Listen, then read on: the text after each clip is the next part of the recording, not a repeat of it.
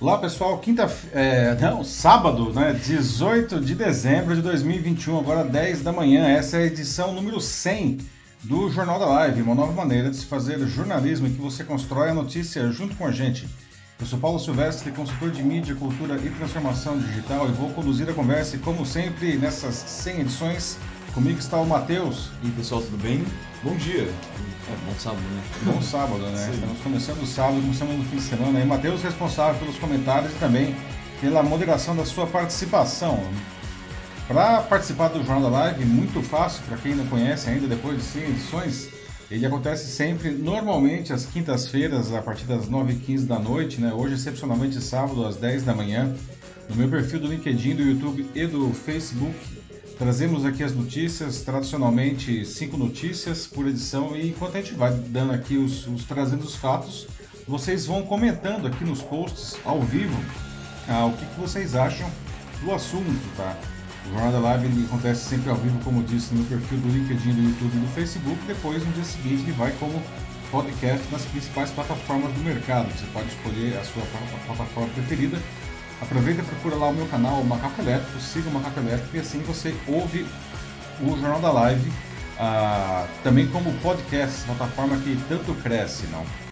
Ah, bom, pessoal, essa será uma edição bem diferente das demais do Jornal da Live, como conversa livre desde o começo, não? Também é uma edição festiva porque a gente está comemorando aí não a centésima edição do Jornal da Live, ou seja, a gente está há dois anos inteiros com vocês, não? Conversando aí sobre os fatos mais importantes da semana que impactaram a nossa vida, fazendo trocas riquíssimas e, por que não, a gente se divertindo e dando umas boas risadas, né, Matheus? Ah, sim. É. Além dessas 100 edições regulares semanais, não, o Jornal da Live teve ao longo desses dois anos outras 12 edições com entrevistas especiais com grandes personalidades do mundo dos negócios. E para comemorar essa edição histórica, Matheus e eu decidimos fazer uma retrospectiva com os assuntos que geraram os melhores debates aqui ao longo de 2021. Né? Estamos terminando um dos anos mais transformadores e desafiadores da história, não? Por isso já deixo aqui uma pergunta para vocês, pessoal, não? O que 2021 representou para cada um de vocês, não? Ninguém passou ileso as mudanças profundas que esse ano nos trouxe, algumas boas, outras infelizmente nem tanto, não? Mais de uma coisa na dúvida, 2021 está terminando de uma maneira muito diferente do que terminou 2020, né?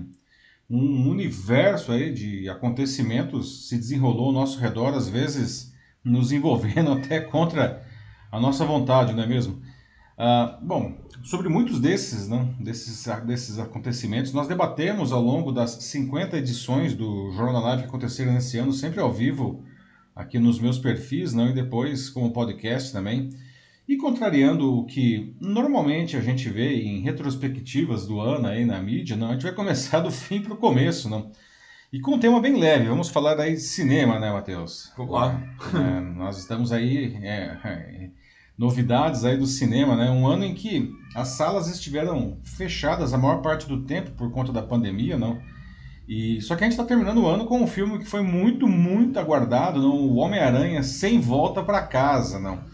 E veja só os números. É, ontem mesmo, né, o filme estreou ontem nos Estados Unidos e quinta-feira aqui no Brasil. E a rede de cinemas AMC Entertainment Holdings, lá nos Estados Unidos, informou que na sexta-feira, que foi a estreia, não, quase 1 milhão e 100 mil pessoas assistiram Homem-Aranha só nas salas da, da, da rede AMC lá nos Estados Unidos. Não? Que é uma estreia recorde para um filme ah, nas salas de exibição da empresa no mês de dezembro. Não? E no Brasil, não foi diferente. No segundo dados do com os Core Movies BRA, o filme bateu o recorde histórico e se tornou a maior estreia de todos os tempos do cinema no Brasil. De acordo com a empresa de medição de público, somando resultados da pré-estreia, que foi na quarta, não, e do primeiro dia de exibição, que foi na quinta, o filme acumulou mais de 1,7 milhão de espectadores aqui no Brasil, não, que deu uma bilheteria aí de 34 milhões de reais. Não. Então, olha só, não sei se alguém aqui já viu, já pode comentar aqui, mas sem spoilers, tá, pessoal? Né? Por favor, sem aí sem spoilers, né? Mas, uh, Matheus, né, o filme te viu ontem, não? Ah, sim. Sensacional, não? Muito, muito, muito legal mesmo, assim, acho que bem... Assim, foi bom, acho que pra encerrar o ano mesmo, assim, é bem Pra encerrar o ano, mesmo. não. Não, eu digo assim, se você gosta de um filme, bom filme de ação, tem que ver. Se você gosta do gênero de super-heróis, tem que ver. Se você é fã da Marvel, obrigatório. E se você é fã do Teioso, aí não, é... Matheus, não sei, acho que talvez o melhor filme do, Nossa. do Homem-Aranha. Acho que, assim, quando eu entrei, tava com as minhas expectativas. Tentava manter-elas meio controladas, né? Mas depois de ter visto. É, putz, eu, eu acho que é. Eu acho que é mesmo. Acho que é o melhor filme dele. De Sensacional. longe. É, pois é, não.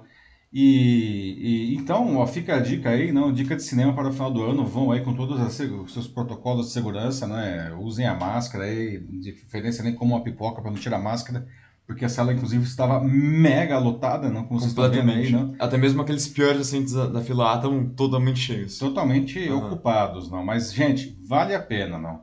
Aliás, bom, já trazendo aqui, né, este, é, o filme foi só um gancho, não? Mas eu queria saber, não, esse, a gente está retornando aí, não foi, é, esse segundo semestre foi o ano da, foi o semestre da retomada aí, ao- aos poucos, não?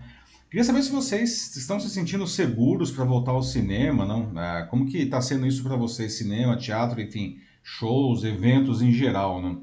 Aliás, né, Matheus, outra coisa que aconteceu nesse ano aqui não foi a explosão do streaming, né? Isso é verdade. Uhum. né? Cresceu Netf- muito agora. Netflix, que já era fortíssima no mundo inteiro, aqui no Brasil também, não, ela se consolidou, mas nós vimos aí a entrada de outros grandes players. Já tínhamos a Amazon Prime Video aqui, não? Ah, vimos a chegada aí da Disney Plus, não?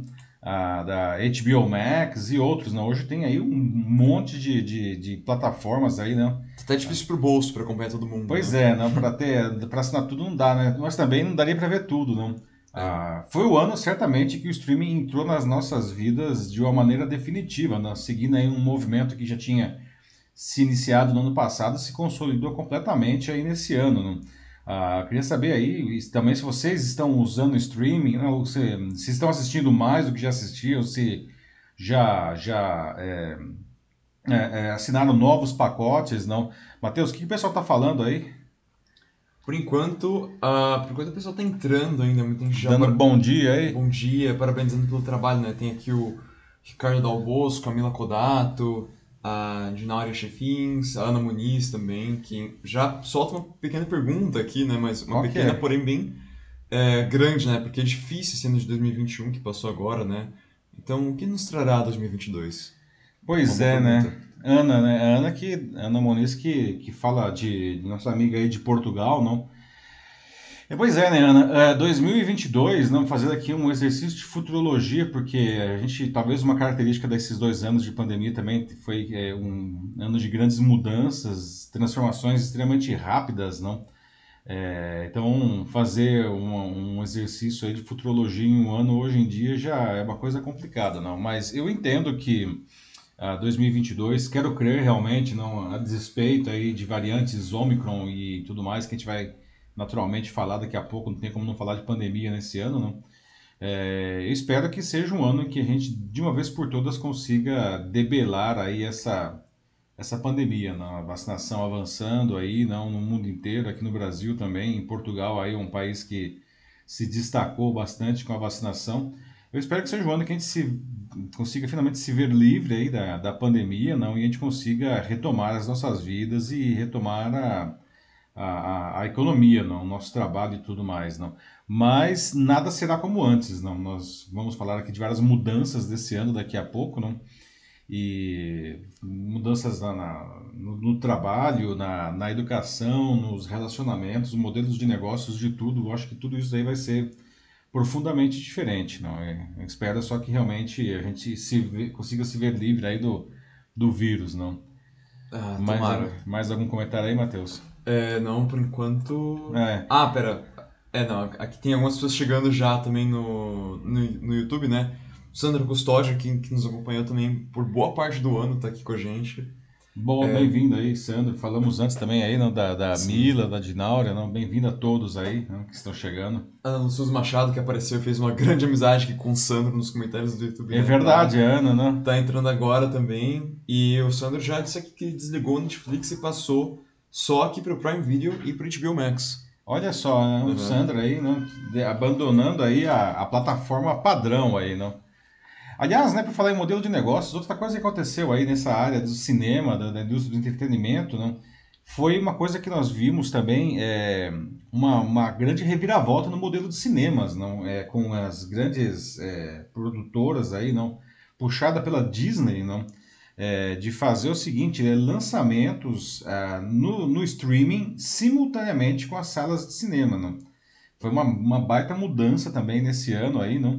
É. E o que deixou o pessoal das salas de distribuição naturalmente muito bravo, não, porque isso impactou aí na, na retomada dos cinemas, não, e até muitos, muitos astros, né? A gente viu aquele caso, né, Matheus, da Scarlett Sim, Johansson Johansson com brigando com a. Disney, não? Sim, tanto que a, hoje, inclusive, né, esses filmes da Disney que saíram depois, né, do, do Viva Negra, por conta da, da polêmica que teve em cima, né, porque eles falavam de que, é, primeiro porque ela dizia que assim, eles iam receber mais, porque eles não ganhavam nada em cima, tipo, do, do streaming, não era uma- um valor muito...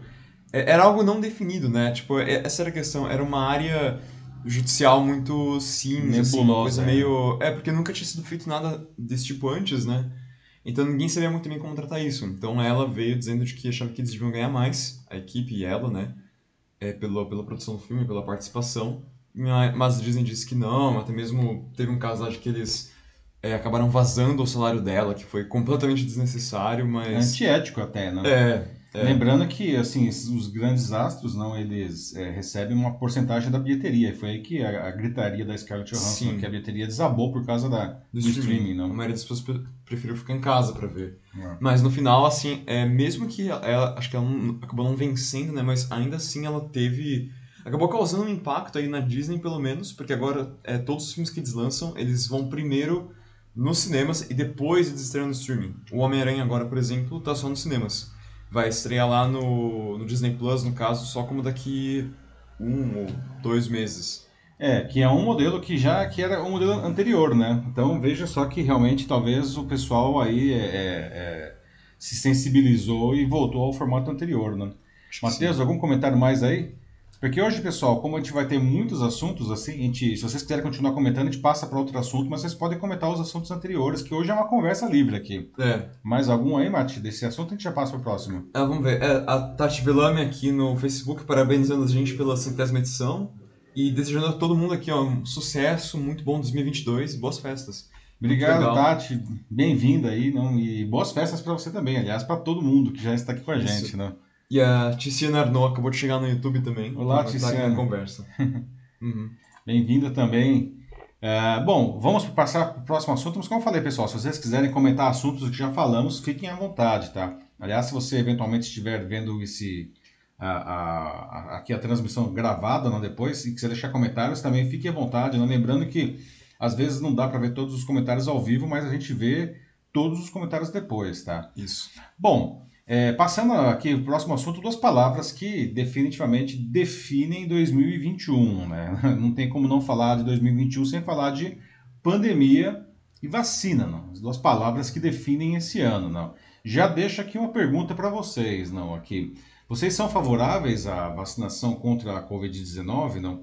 Para muita gente essa pergunta, essa altura do campeonato, dessa altura do campeonato, pode parecer meio absurda, não, mas é, existe ainda muita gente que que é contrária à, à vacina, não. Vocês tomaram já as duas doses da vacina, eventualmente até tomaram a, a dose de, de reforço, não? Ah, o fato é que ah, uma das grandes diferenças aí, não, ou o que provocou essa grande diferença entre esse final de 2021 e o final de 2020, que a gente estava aí no auge não, da, da pandemia, final de 2020, não, foi a entrada em cena das vacinas, não, que nos Estados Unidos, Israel e Reino Unido começaram a vacinar os seus, os seus cidadãos lá em dezembro de, de 2020 ainda, não, e o Brasil aí puxado por São Paulo, não, ah, começou a, vacinar em janeiro de 2021, não, e claramente não é uma coisa que salta aos olhos, não, existe uma enorme correlação aí entre a vacinação e a queda do, do, ah, do vírus, não, haja visto que ah, os países com taxas mais altas de vacinação, elas, eles estão se saindo melhor aí na, na, na- no combate à doença, não? Ah, e a adesão, não, é, foi, começou a, a- a- aumentar no mundo inteiro diante dos resultados, inclusive no Brasil, não? Lembrando que ah, em novembro do ano passado, nós tínhamos mais ou menos ah, 35% da população brasileira que dizia que não ia se vacinar ou, ou pelo menos tinha dúvidas, não. E, e em março, não, ah, esse número já tinha caído para 90%, não. E hoje, 95% das pessoas dizem, pelo menos dispostas a se vacinar, não. Se bem que aqui no Brasil, não, a gente tem ainda 75% só das pessoas com a primeira dose. A gente poderia ter mais, né? Já tem vacina para todo mundo, não. E 66% aí com a segunda dose e 10% já com a terceira dose, não. Ah, isso daí, né, gente, é, é um fenômeno que é outra característica desses tempos, não, não é de 2020, mas de 2021, mas certamente foi super determinante, é que nós vivemos em épocas de negacionismo não, da ciência e de desinformação, né? Trabalho aí forte para para combater é, por interesses políticos e ideológicos, não, é, no caso aí a, a vacina, não, uma coisa que vem aí desde quando o Trump ele era candidato a presidente da primeira eleição, né? que aliás isso ajudou ele a se eleger, né? uhum. mas o fato é que muita gente ah, até hoje fala que não vai tomar vacina de jeito nenhum. Né? Felizmente, não, ah, esse, esse, esse negacionismo ele foi sendo reduzido ao longo desse ano, não? Ah, graças, primeiro lugar, eu acho ao trabalho da mídia né, é, profissional, aí os jornalistas demonstraram ah, a importância e a eficácia e a segurança das vacinas, não? A, a sociedade civil, aqui no Brasil particularmente, nós tivemos excelentes exemplos, como aquele movimento Todos pela Vacina, que foi capitaneado aí pela Luísa Trajano, não? e aos governos locais também, né? os governos estaduais e, e os governos uh, municipais. Não? E, e, e aí, e, com isso, aos poucos, não, nós vimos a, essa resistência à, à vacina a, sendo reduzida. Não? E o que, que, vocês acham disso daí, pessoal, da, da, do negacionismo não, também e da, e da desinformação? Aliás, Matheus, o pessoal já disse mais alguma coisa aí? É, bom, a Ana Luciana Machado coloca aqui, né? Putz, que novela essa vacina, né? Uma polêmica desnecessária, nem, nem precisava de todo esse drama, mas acabou tendo, né? Todo é, não precisava ter drama nenhum, né? Porque no final das contas, não, o caminho para sair desse buraco que a gente tá é a vacina, né? Enfim, ela disse, é, tem que vacinar e ponto. Assim, essa é a opinião dela. Uhum. Aí depois tem o Sandro Custódio, que diz que já está é, com a terceira dose, né? Preparada no, no Uruguai, já estão fazendo, né? E eles já têm como 40% de vacinados com terceira dose. E Olha, lá não tem Janssen. Né? Isso sem Janssen mesmo. Uhum. Uhum. E, é, nossa, bem, bem legal aqui. E ele disse que finalmente conseguiu é, um jovem a se vacinar. O pai dele não queria. Ah, o Sandro convenceu o pai, é isso? Parece que sim. Uhum, legal, Sandro. Sandro que está na fronteira aí do Brasil com o Uruguai, não? É, ah, ele falou, conseguiu convencer mesmo, ele é, corrigiu depois. Perfeito. Boa, boa. Isso. A Tiziana Arnaud também fala que vacina salva vida e a desinformação mata, e é exatamente isso, Tiziana. É bem o que a gente viu mesmo, assim. É, quando o pessoal, assim, solta as desinformações, né, tipo, se encontra é, não importa onde seja, né? Pode ser um site de, de notícias um tanto duvidoso, quanto é, até mesmo no grupo de WhatsApp da família, que acaba chegando lá muitas vezes, né? As coisas que dizem ali, às vezes, podem, de verdade, custar uma vida, assim, ainda mais quando é um assunto de saúde. Quando falava, assim, né, desde aqueles mais absurdos lá no começo da pandemia, ainda em 2020, né? Coisas como, por exemplo, uh, sabe, que você tomar coisas como loló, que isso mata o vírus do, do corona. É, é um monte de aquele negócio assim. lá, né? É, o presidente do México falava que criar galinha matava o coronavírus, né? Também. criar galinha mata o coronavírus, né? Mas Sim. É aí, as pessoas que, sabe, que têm menos acesso à informação, assim, que realmente não. que sabem menos, né? Uh, às vezes por, por ignorância mesmo, acabam seguindo isso e isso pode custar uma vida, né? É, sem falar Várias os vezes. infames, não, é, tratamento precoce e o kit Covid, né, que capitaneado aí é, pela é, cloroquina, hidroxicloroquina, combinada com azitromicina, não, e outras bizarrices do tipo ivermectina, não, que, que ficaram tão, tão fortes no Brasil, né? O Brasil, infelizmente, foi o campeão mundial da desinformação com relação ao kit Covid, não? apesar de ter sido veementemente desmentido aí pelas autoridades é, sanitárias, né, os próprios fabricantes dos, desses medicamentos dizendo que eles não eram eficientes contra a Covid. E até hoje tem muita gente, no final de 2021, muita gente que ainda acha que a cloroquina é, realmente ajuda é, contra a Covid. Não? É uma marca também, infelizmente, que vai ficar aqui na, nesse ano. Não? A, a, a desinformação não? E a, e, a, luta com a desinformação também, que eu acho que é, foi um contraponto interessante aí. Não? É, mas quer saber, eu acho que por um lado em 2021, acho que agora a gente está indo melhor do que em 2020 contra a desinformação. Eu acho que a gente está acho que sim também. vendo assim, um, um progresso sendo construído aí. Sim. Uhum. É, como eu falei, não, 2021 está terminando muito diferente, gente, de 2020. Né? Eu espero que 2022 termine muito diferente que 2021, para melhor. Né? Vai ser um ano super importante aqui no Brasil. Né? Eu sei que tem a Ana Moniz aí falando de Portugal, não?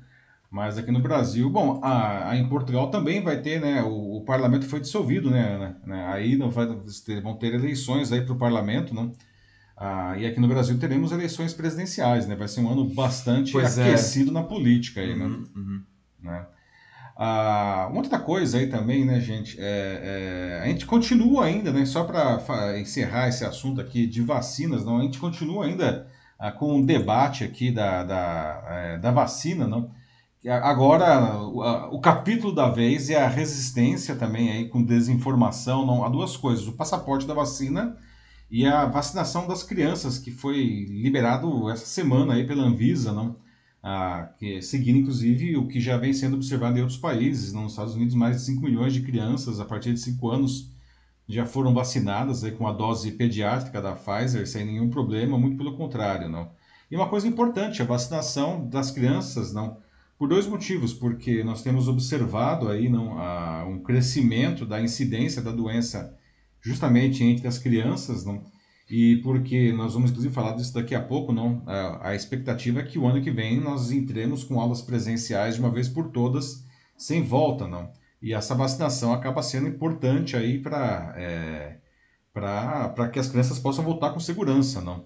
Então nós temos ainda, não, né, nesse, nesse processo de, de resistência aí, não, a questão do passaporte da vacina, não, a, e a vacinação das crianças. É, o, a, a, a, briga da vez agora é essa, né?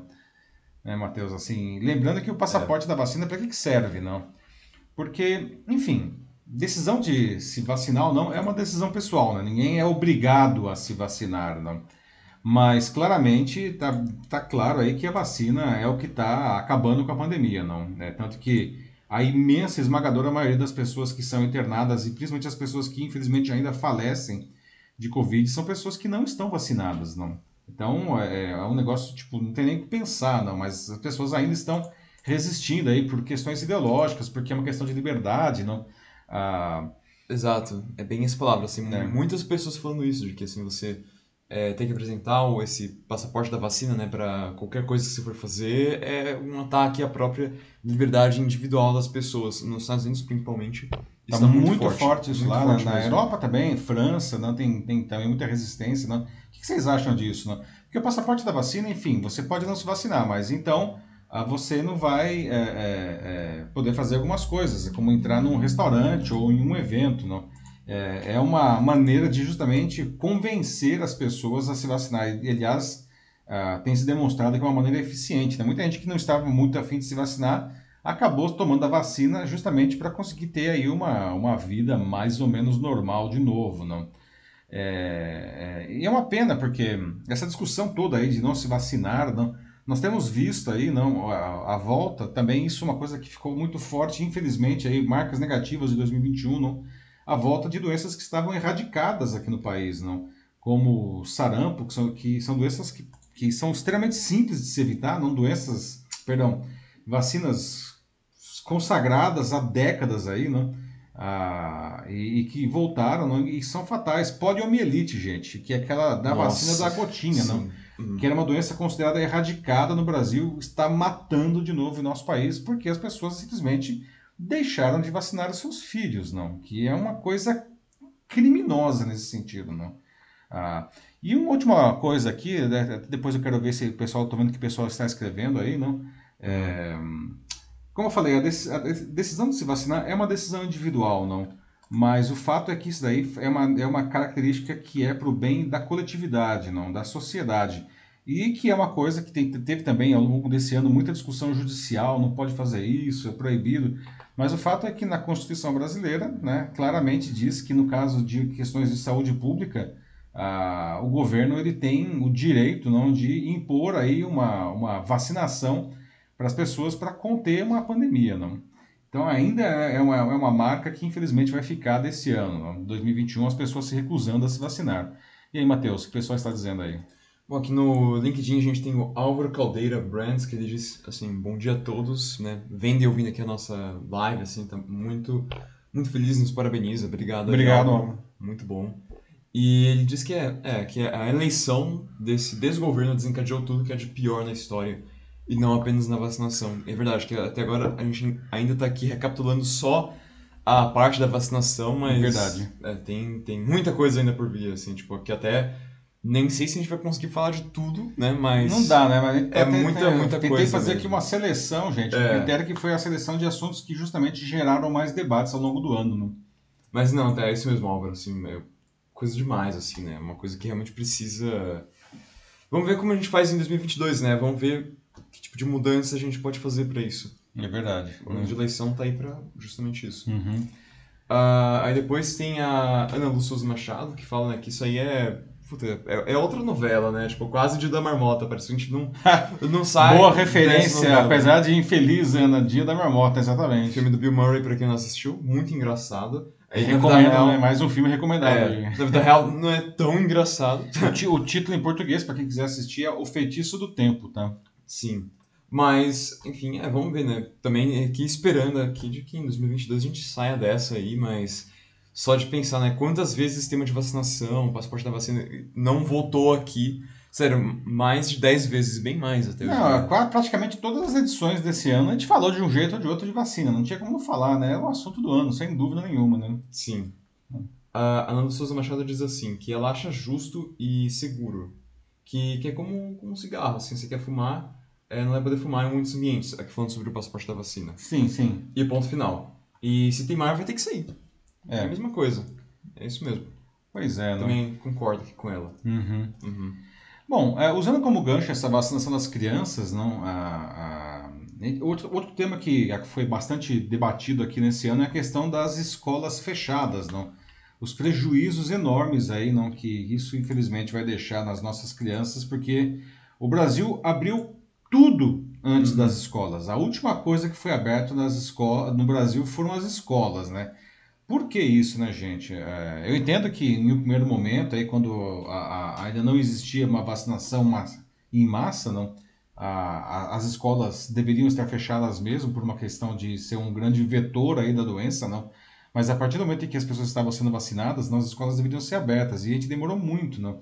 Os especialistas em educação acreditam que vai demorar duas décadas, duas décadas para a gente reverter o prejuízo pedagógico aí da, a- dessas crianças. Na verdade, é, esse pessoalzinho aí, principalmente o pessoal mais novo, não tem uma perda que provavelmente não será reposta, porque tem uma, uma janela aí cognitiva que, que se perdeu, não. Mas por que, né, gente? Porque, de novo, a educação, né? Não sei se o Joaquim Desidério já está conosco aqui, o nosso amigo que sempre participa e sempre trata de temas aí de, de educação, né? Infelizmente, no Brasil, a gente sabe que a educação não é prioridade, não. É, nunca foi, e eu acho que está numa situação agora de completo desastre, não. E felizmente, nesse ano, nós vimos aí que não foi feito absolutamente nada, nada, nada é, em educação, tá? né? pelo menos em escala federal, é uma completa ausência da, do governo, infelizmente, no que diz respeito a temas de educação, zero coordenação, até para uma retomada mais segura, não. E o resultado disso daí é, é, é a situação em que o Brasil aí continua ladeira abaixo, não, é, na- nos critérios de, de educação, né? Como resolver isso, pessoal, não? Não. Nossa, aqui a Tiziana Arnaud acabou de falar que agora no, no Rio a aprovação vai ser automática, ou seja, todo mundo vai passar direto lá. É, que é, uma- é um grande debate, né, Tiziano? Porque se os alunos, enfim, não foram preparados, não, como vai reprovar o aluno? Não? Eu acho que tem. É, é, É, ao mesmo tempo você pode usar o mesmo argumento para se não aprender nada, então como, como a gente pode passar ele? é um bom ponto, Aham. é um bom ponto, né? Mas é, é, aí existe uma questão política e econômica, né? Porque reter um aluno é, principalmente no caso de uma escola pública, que é custeada aí com o dinheiro do contribuinte, reter o aluno não custa dinheiro, não. Então, os gestores eles querem passar a boiada, literalmente, para usar um termo que, infelizmente, também é, ficou bastante é, em evidência nesse ano no noticiário, é. daquela, daquela infame reunião de 22 de abril do ano passado, não, que foi é, exposta. Não? É, o, o, o, gestor público ele passa mesmo não, o, o aluno ah, para não ter um custo adicional e por uma questão também de métricas, não, ah, para de, demonstrar que o seu estado, o seu município é, está indo bem aí na educação, quando na verdade não está indo bem, aí, como a Tiziana muito bem coloca aí, não? Sim. Nossa, mas é, na questão da educação também, e lembrando aqui do, dos números do Enem também, né? Que foi outro show de horror, né? No ano foi... passado foi ruim, esse ano foi pior, não? É, foi acho que como 45% menos Menos, alunos. 45% uhum. menos inscritos no Enem esse ano em relação ao ano anterior, não? É, entre outras coisas, não porque os alunos não se sentiram seguros para fazer o Enem, mas também porque o governo federal cortou os subsídios aí para a população de baixa renda para que, que usava que precisava disso daí para se inscrever na prova, não. Então o pessoal não tinha como pagar pela inscrição, né? Porque o subsídio foi cortado, não. Sim, a prova na verdade é um tanto cara, inclusive, a inscrição. É, o é... pessoal é que não tem condições, não é, é, é, fica muito caro mesmo, não. Então infelizmente nós vimos aí, no 45% a menos de pessoas inscritas esse ano nessa que é nessa prova que é a principal porta de entrada hoje de vestibulares no, no, de faculdades no, no Brasil, né? Pois é, não, muito triste mesmo esse negócio da, da educação, assim. E é uma coisa que, só, só de pensar dói o coração, porque, principalmente para as crianças, né? Porque é mais do que também a educação, né? O aprendizado, as matérias que elas perdem, é muito essa parte do cognitivo emocional que elas acabam Exatamente. perdendo. Sim, né? essa vivência do, desse tempo mesmo de, de criança, né? Que é uma coisa que, que não volta mais. Não volta, né? Passou, isso daí já é. era, não. Ah, por falar nessa história de perder não e tempo de criança, outra coisa que, que começou com força no ano passado e esse ano se consolidou, acho que de uma boa maneira, não? É, e eu vou explicar o que eu quero dizer com boa maneira, que é o ensino à distância, não? É, que nós tivemos que, enfim, foi, todo mundo foi forçado a, a, a, a, estudar em casa aí, não? Ah, usando a tecnologia, não? Ah, para os menores foi muito mais difícil, acho que para os maiores ah, o ensino à distância ele funciona é, melhor, até mesmo porque eles têm um pouco mais aí de autonomia, não, precisa ficar os pais aí. Um, outra marca dessa, dessa época, desses dois anos, não, os pais sendo obrigados a acompanhar seus pequenos aí ah, na, na, no ensino à distância, que deixou muitos pais e mães aí completamente desesperados, não, porque as pessoas não têm a menor condição de, de ensinar seus filhos em casa, não, que aliás tem outra discussão também, mas acho que a gente nem vai entrar que é o tal do homeschooling, não, esse negócio de, de ensinar seus filhos São fora da escola, não. Uhum. Ah, e, só que assim, é uma coisa que eu observo, inclusive como professor, mas de novo, isso é uma coisa mais para os mais velhos, não? Ah, faculdade, pós-graduação, não? É que o ensino à distância que antes o pessoal de uma maneira geral torcia o nariz, não? É, se transformou em uma opção bastante, é, é, mais do que aceitável, em alguns casos desejável. Não? Até queria saber se alguém aqui fez curso à distância nesse ano, de alguma maneira. Não? O que vocês acham dessa modalidade aí? Não? não antes mesmo de se perguntar, o Sandro já soltou aqui no YouTube de que ele terminou um curso de dois anos agora. Então, pô, parabéns, Sandro. Muito bom, muito bom, cara. Ah, exatamente. Não? Sim. Muita gente conseguiu. Bom, as escolas estavam fechadas, não. Ah, acho que assim, apesar desse quadro caótico que a gente teve, a situação não foi ainda mais dramática, não, por conta disso daí, não. Mas por falar em situação dramática também, já vou engatar mais uma pergunta que, como falei, a ideia é fazer uma conversa, não. É, isso demonstrou também uma outra coisa que é uma chaga do nosso país, não, o abismo social e tecnológico, não, é, entre as diferentes, é, os diferentes segmentos da população, não porque para ensinar, para você estudar em casa, você tem que ter, bom, no mínimo, né, internet. Né? Muita gente até fez isso só com o celular, que não é adequado, não, porque a tela é muito pequena. Não? O ideal seria ter um computador, que coisa que as pessoas estão vendendo, porque hoje elas ficam online só no celular. Não? Então você precisa ter o computador e uma boa conexão à internet. E, infelizmente, muita gente não tem. Não? Alguns governos aí até é, é, financiaram, não, subsidiaram aí planos de internet para os seus alunos, não? Mas isso demonstra também, infelizmente, mais um outro abismo social e tecnológico do, do nosso país, né? Ah, o que mais? A Ana Souza Machado diz que também logo logo está terminando a pós dela, então à distância também, né? Mas que mais? O Sandro também diz aqui de como sendo alguém da área técnica, ele também diz que sente um amadorismo muito forte vindo das administrações públicas. Sim, certamente, não, uhum. infelizmente. Né? É, e muitos também falam, né, em relação a de volta agora ao, ao EAD, assim que o EAD, né, o maior desafio é realmente assim, é algo que exige uma organização pessoal muito, muito é forte verdade. assim por parte do, do, dos alunos mesmo, né? Não só Sim. dos professores. Porque assim, você tá aqui em casa e poder reservar essas quatro, cinco, talvez até seis horas aí, reservar assim para que você fique sentado no computador só estudando, né? Tipo, não fazendo outras coisas, se distraindo com coisas da sua casa, ao seu redor, ou mesmo dentro do seu próprio computador, né? E enfim, é, é muito difícil, realmente não é exige, uma coisa que é Exige é... uma disciplina do aluno, não. Não é para qualquer um mesmo, assim. É, quando você está numa sala de aula, enfim, às vezes você pode estar até dormindo na sala de aula, mas você está lá, não. Você não está fazendo outra coisa ali, não. É, no ensino à distância, é, depende realmente de uma disciplina do aluno, não. Mas o que se demonstra ainda é que no caso de bons cursos de EAD, que a gente sabe também, tem alguns cursos que são bem, bem safadinhos, não para dizer o mínimo. Mas se você tem um bom curso, bem, bem construído e bem ministrado aí, com um bom professor conteudista e um bom tutor também, não? Ah, se o aluno se dedicar, não, ah, é, existem alguns estudos que demonstram até que o aluno pode aprender mais nessa modalidade, mas tem que ter todas essas condições atendidas, não? Ou seja, é, uma, um bom conteúdo, né, um bom professor, boa estrutura, inclusive ambiente tecnológico e o empenho do aluno. Não, não tem como, não dá para se esconder na multidão no EAD, não. Essa é uma grande diferença realmente. É, eu só sei que eu não vou sentir falta mesmo do EAD. assim, tô animado aí para ano que vem, que né, acho que pelo menos a situação, né, finalmente mudando agora para melhor. Isso aí não. Bom. Ah, sim, tem uma outra questão aí, né, Matheus? Será que, que vai acabar, né? Do, do da experiência, não? Principalmente quem está na universidade, assim, não? Sim, sim. Que é um tempo tão rico assim, não? É, a universidade em casa não é tão divertida assim, não? A experiência é outra, é, não? Não, não, nem não. chega nem perto. ah, nessa linha, inclusive, pessoal, tem mais algum comentário aí, Mati, que você queira destacar? É, não, não, por não? não. Então, olha só, nessa linha aí, nós falamos do ensino à distância, não tem como falar de um outro, não falar de um outro assunto, não? que foi extremamente determinante nesse ano, que é o trabalho em casa, não, o home office, não. É, já deixa aqui uma pergunta, quem aqui trabalhou em casa, ou talvez ainda esteja trabalhando, não?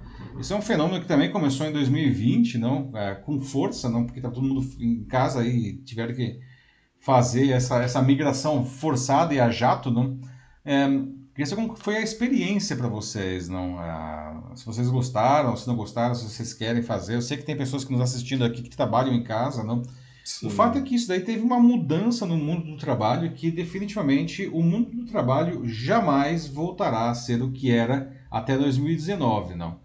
Primeiro porque os gestores, não, ah, que ficavam com os cabelinhos todos eriçados quando ouviam falar aí de home office, descobriram que o home office é possível de ser inclusive produtivo, não. Aliás, é, algumas pessoas disseram que produziam muito mais não, a, a, no home office do que no próprio escritório. Não. Os profissionais também, não. É, claro que tem, tem muita gente que prefere trabalhar o tempo todo no escritório, às vezes até precisa, não. Mas, por outro lado, algumas pessoas descobriram que isso aí é um grande benefício, você ter flexibilidade de fazer o trabalho no seu tempo, permitir que você, por exemplo, sei lá, vá buscar o filho na escola, não a, ou fazer outras coisas mesmo no cotidiano sem prejudicar aí a, o seu desempenho, não? Ah, então hoje os prof, tem muitos profissionais não, que, que querem aí o, a, a possibilidade do home office pelo menos em alguns dias, não? Ah, até mesmo como benefício da empresa e as grandes empresas já sacaram isso, não? E estão colocando isso como um benefício, assim como seguro saúde, vale refeição, né? trabalhar em casa em alguns dias, né? É, de onde vem a história do trabalho híbrido, não? que é outra coisa que surgiu aí com força nesse ano e que deve ficar certamente. A Ana Muniz perguntou aí no que, que vai ser de 2022. Não? Isso é uma coisa que certamente que vai ficar. ficar no trabalho híbrido, ou seja, a possibilidade de você trabalhar alguns dias no escritório, alguns dias em casa. Nós temos visto já empresas fazendo alterações nos seus contratos de trabalho para contemplar a questão do trabalho híbrido, não? o que provocou também até mesmo mudanças no mercado imobiliário, não? outra coisa que aconteceu com bastante força nesse ano. Não?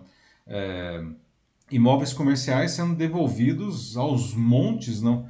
o que está gerando uma crise aí no, no mercado imobiliário comercial.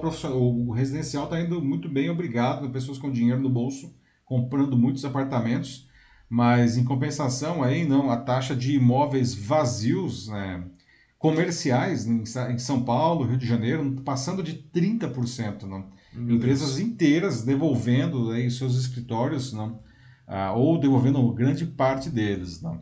Ah, então, pessoal, como que está sendo aí, como está sendo ou foi a experiência do home office para vocês aí? Matheus, o que o pessoal está dizendo aí? É, ah, Ana Souza Machado está aqui elogiando seus cursos, inclusive, disse que aprendeu muito. Então, ah, pois é, obrigado, Ana. Ana realmente, Ana foi aluna nesse período aí, né? Ana que é de Caxambu e fez o curso aqui, não? É, em São Paulo, na PUC, não? Ah, coisa que antes ficaria. Bom, mas é, a Ana também participou dos cursos presenciais aí, né, Ana? Ana tá. Pois é. é, ela até complementa aqui, dizendo que ela tá, na verdade, bem de boa agora e que em 2022 ela vai estar mais nômade digital do que nunca, assim. Só Ainda não por completo, porque diz que ainda falta ela comprar aqui o motorhome dela, que ela falou várias e várias edições, desde que a gente trouxe esse O motorhome da Ana Lúcia né, é, faz parte da, da retrospectiva Nossa. de 2021, né? É, o tema apareceu é muitas vezes aqui da nas mitologia, edições. É parte da mitologia do final da live já. o motorhome da Ana Lúcia do Machado. É verdade. Olha só, é, acabou de aparecer aqui um comentário aqui, o Júlio Melo Santos, no, aqui no LinkedIn, ele diz... É, Olá, Paulo. Eu me vacinei por livre e espontânea vontade, pois acredito na eficácia momentânea das vacinas. Mas obrigar alguém a fazer algo ou deixar de fazê-lo com base numa ação ameaçadora, privando assim de seu direito de escolha e resistência, acho autoritarismo. Vejo com muita desconfiança essas vacinas a longo prazo. Tenho dúvidas se tudo isso que está acontecendo não passa de mais um jogo político. Tanto, tantas outras doenças existentes e, durante esses dois anos de pandemia, não vimos falar de mortes causadas por elas, a não ser da Covid. Então, Júlio, é, infelizmente nós vimos mortes é, por sarampo e poliomielite aqui no Brasil, né? É, que eram doenças consideradas erradicadas. A polio já estava erradicada, o sarampo praticamente erradicado, não? E nós vimos o crescimento aí de novo dessas, dessas doenças, não? Matando pessoas aqui. É, eu entendo o, seu ponto de vista da, da, da obrigatoriedade, que na verdade, como gente já disse aqui, não, as pessoas não são obrigadas a se vacinar, não, mas como a vacinação é um, uma ação coletiva para a saúde da população como um todo e não só uma medida de proteção uh, individual, não, uh, o governo ele pode fazer restrições para o indivíduo que não queira se, se vacinar, né? Aliás, a gente está falando aqui agora justamente de trabalho, não? E uma coisa que nós observamos aqui no Brasil é, também, não? ah, as pessoas que estão que são demitidas não por se recusar a vacinar não? nós vimos aí tribunais é, regionais do trabalho a, é, validando decisões de empresas que demitiram profissionais que não quiseram se vacinar não nos Estados Unidos também nós vimos isso aí por exemplo em Nova York não uma coisa que, que foi bem marcante não?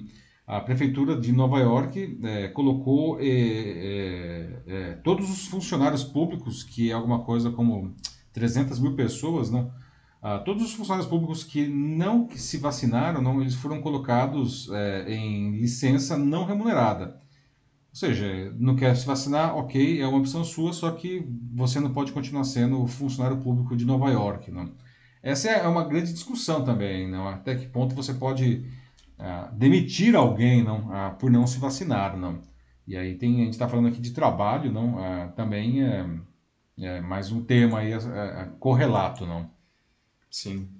E outro também, sobre a, a parte né, da questão é, política que ele traz. Ah, sim. É, tem isso também. A vacina, elas não foram criadas com um intuito político, assim, é justamente o foco delas é a saúde pública geral, é. assim, do, do mundo inteiro. O problema é que realmente, né, o os políticos sendo políticos, eles pegaram Politizaram a vacina. Politizaram né? a vacina. Tanto de um lado quanto do outro. Não? Sim, porque assim, tan- é, da mesma forma que, tipo, tá, pra muitos é um negócio incentivar as pessoas a se vacinarem, porque eles percebem que tem muita gente que tá querendo se vacinar, então o que, o que acontece? Você tem políticos que chegam lá e falam também, ah, eu sou super pró-vacina, acho que todo mundo tem que se vacinar, porque desse jeito eles veem o quê? Chance de ganhar votos.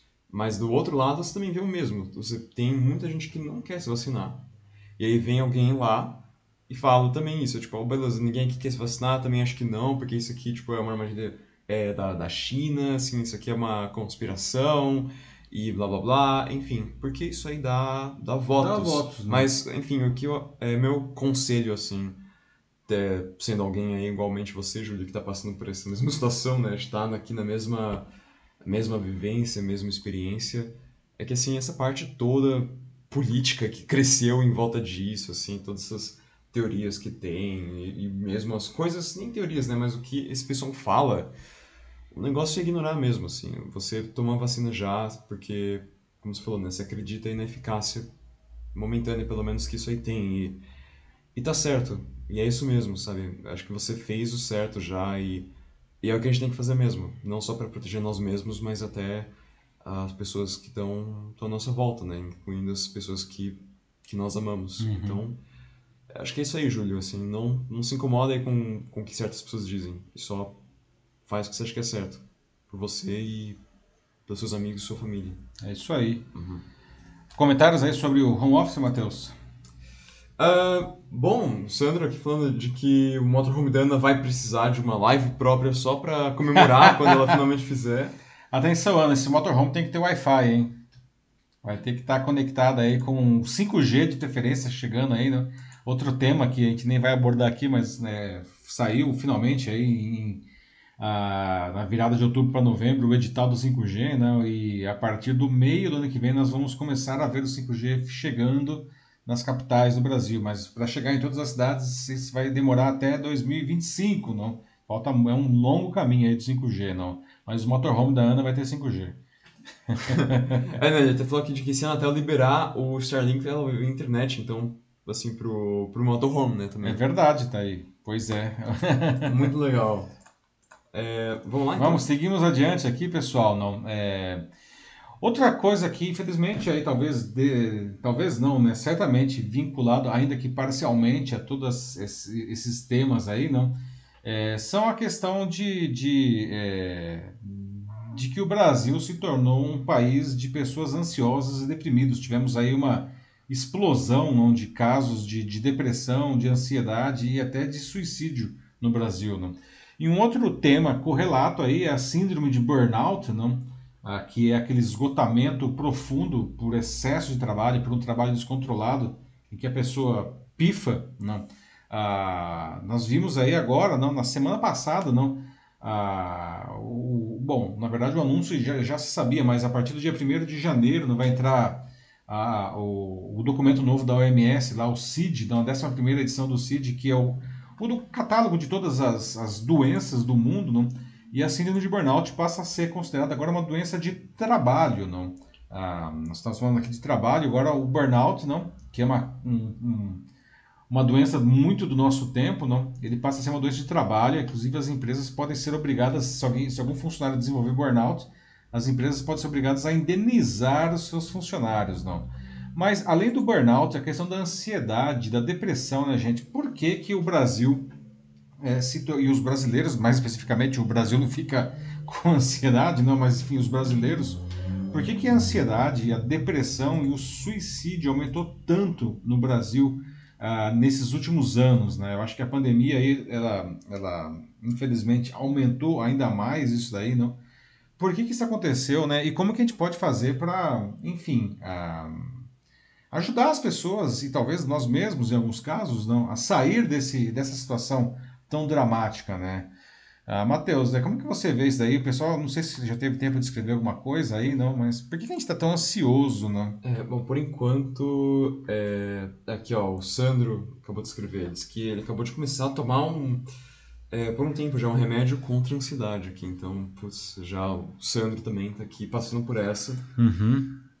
e Nossa, muito, muito chato mesmo, Sandro, eu sinto muito. É, mas, mas vai Diz- sair, vai diz sair que virou dessa. estatística, mas não, Sandro, vai, vai dar tudo certo, assim, tipo, é só realmente continua se tratando, converse com as pessoas, assim, É. que são é, pessoas boas pra você, né, am- amigos, família, é, se abre pro, pra isso que está passando, né, tipo, seja honesto, assim, seja transparente e deixe as pessoas entrarem, assim, porque é isso que ajuda mesmo nessas horas. E aí sobre o que eu penso, né, ah, assim, é realmente assim algo muito do nosso tempo. É, não só com a questão do trabalho, né, o, o estudo também, mas até assim o fato de você ter é, a pandemia já durando tanto tempo, né, já agora como é, As quase- restrições todas, quase dois dois anos, anos, já mais praticamente, né? restrições. 21 meses aí já. ficar aqui em casa, né? Tipo, e tudo bem, mesmo agora que tá abrindo, né, de novo, ah, ainda é uma coisa muito complicada, porque, assim, você- às vezes depende muito da pessoa também, né? Tem pessoas que, ok, né, tá, tá tudo liberado agora, tá, legal. Mas pra mim não tá. Tipo, tem, tem muita gente que pensa isso, assim, porque ainda tem, tem, muito, tem muito medo, mesmo com a vacina, tipo, acho que ainda é muito alta a chance de pegar, assim, de que pode pegar, né? Tipo, putz, eu vou andar, vou pegar e sei lá o que pode acontecer comigo, com as pessoas à minha volta. E lembrando de que mesmo com a vacina, né, como é com qualquer vacina para qualquer doença, você pode pegar. É. Então fica, se cria essa essa paranoia mesmo, assim, essa esse desespero de que parece que a gente nunca vai voltar ao normal, assim, a gente nunca vai voltar para aquela vida de antes. Então, É. sim, é Isso certamente Parece. impacta, né? Voltaremos, tá, gente? Nós vamos fazer aí o que precisa ser feito, a gente vai voltar. E pegando até o gancho aí do Sandro, que tá, enfim, se medicando, não? Ah, gente, a ansiedade e principalmente depressão, né? Não é frescura, como algumas pessoas dizem, não é mimimi, não é falar. uma coisa que, ah, você se resolve sozinho, não, né? não é nada disso.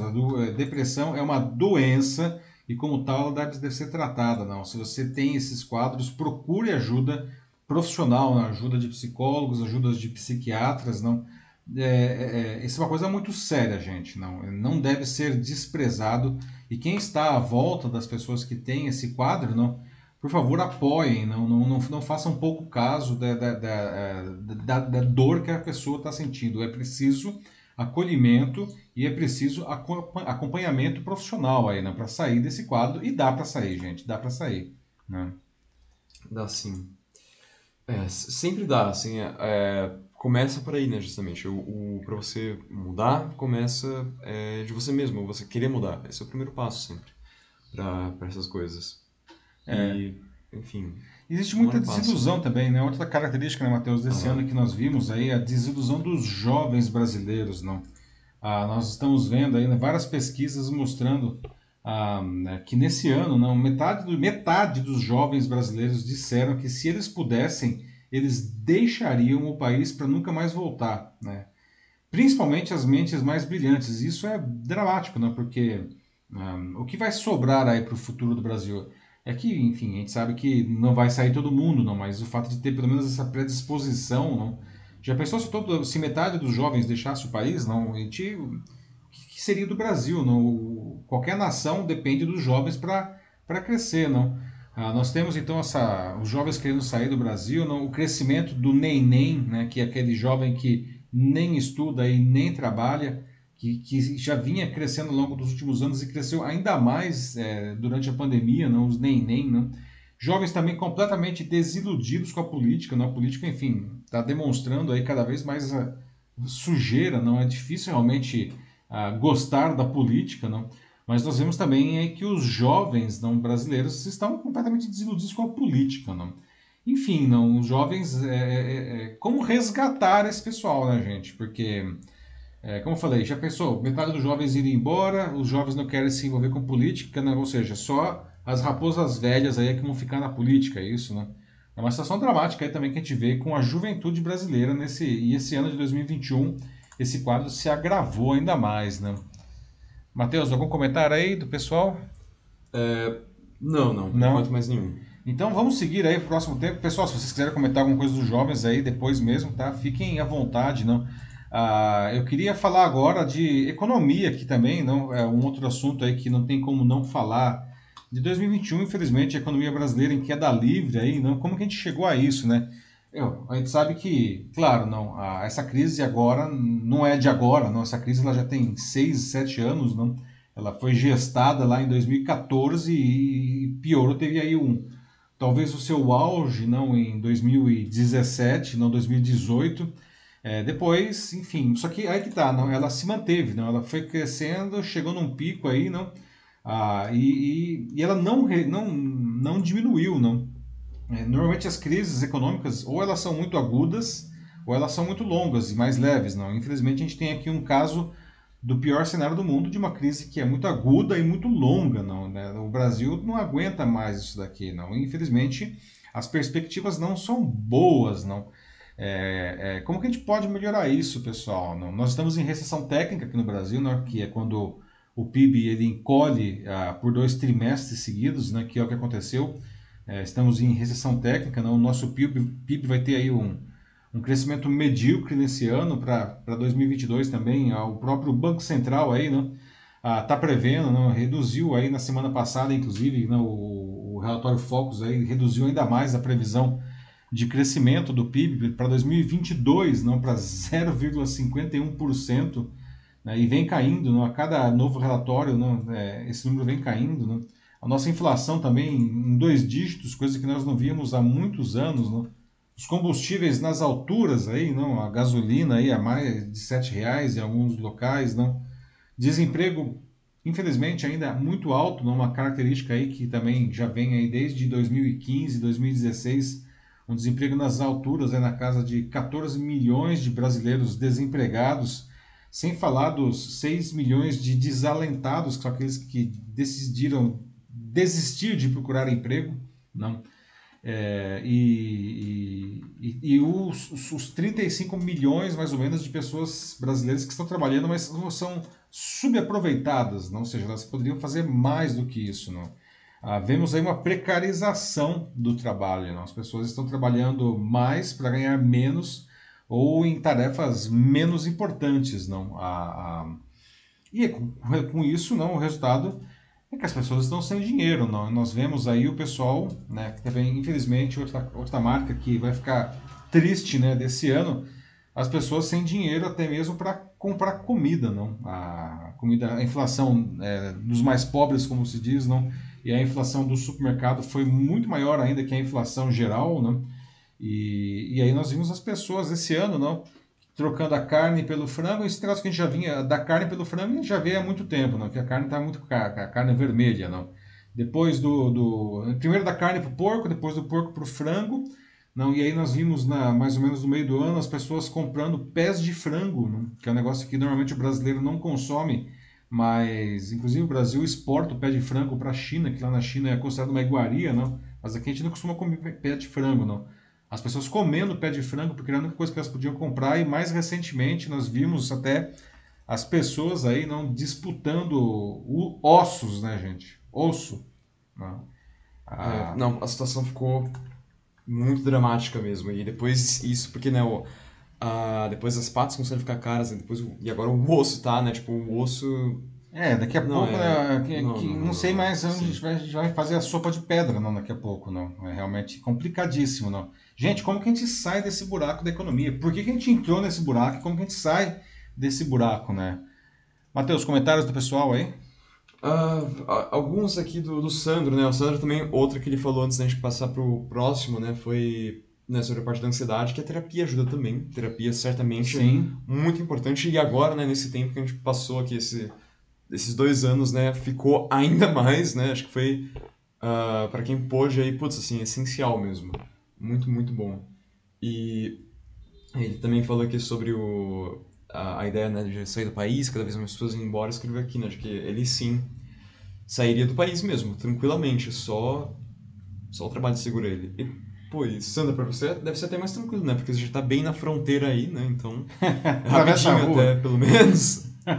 Mas mas é, é, assim, o que ele fala aqui, né, o Sandro, é, é o que muita gente pensa mesmo. Muita gente, não só os jovens. Sim, ah, sim, certamente. Uhum. Não, a questão da a vontade de deixar o Brasil, infelizmente, não é uma coisa triste isso, né? Quando o cidadão resolve deixar o seu país, não para buscar perspectivas de uma vida melhor, não é um sinal que algo muito errado está acontecendo. Não? Você abandonar a sua pátria, a sua origem, onde você tem as suas raízes, não é uma coisa dramática. Isso a gente tem que colocar em perspectiva, não?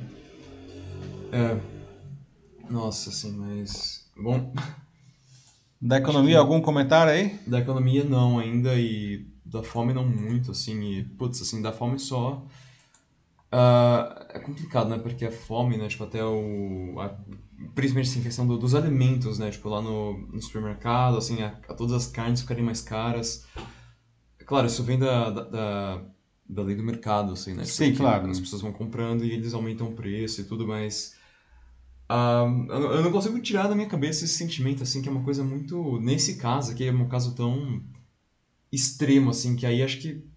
De verdade, assim, achei um, um exagero, sabe? Tipo, de se continuarem seguindo, assim, a regra arrisca, assim, sabe? É, mas é, Matheus, é um negócio que a gente já discutiu também aqui no Jornal é. da Live, né? A lei de mercado, é implacável, não? Você tem procura, né? Ou no caso, às vezes, da carne, não tem a redução da oferta, não é, duas coisas que fazem o preço de qualquer coisa crescer, né? o aumento da demanda, né? mais pessoas querendo comprar, ou a redução da oferta. Na prática, é, tem mais gente querendo comprar do que, do que produto sendo ofertado. Não?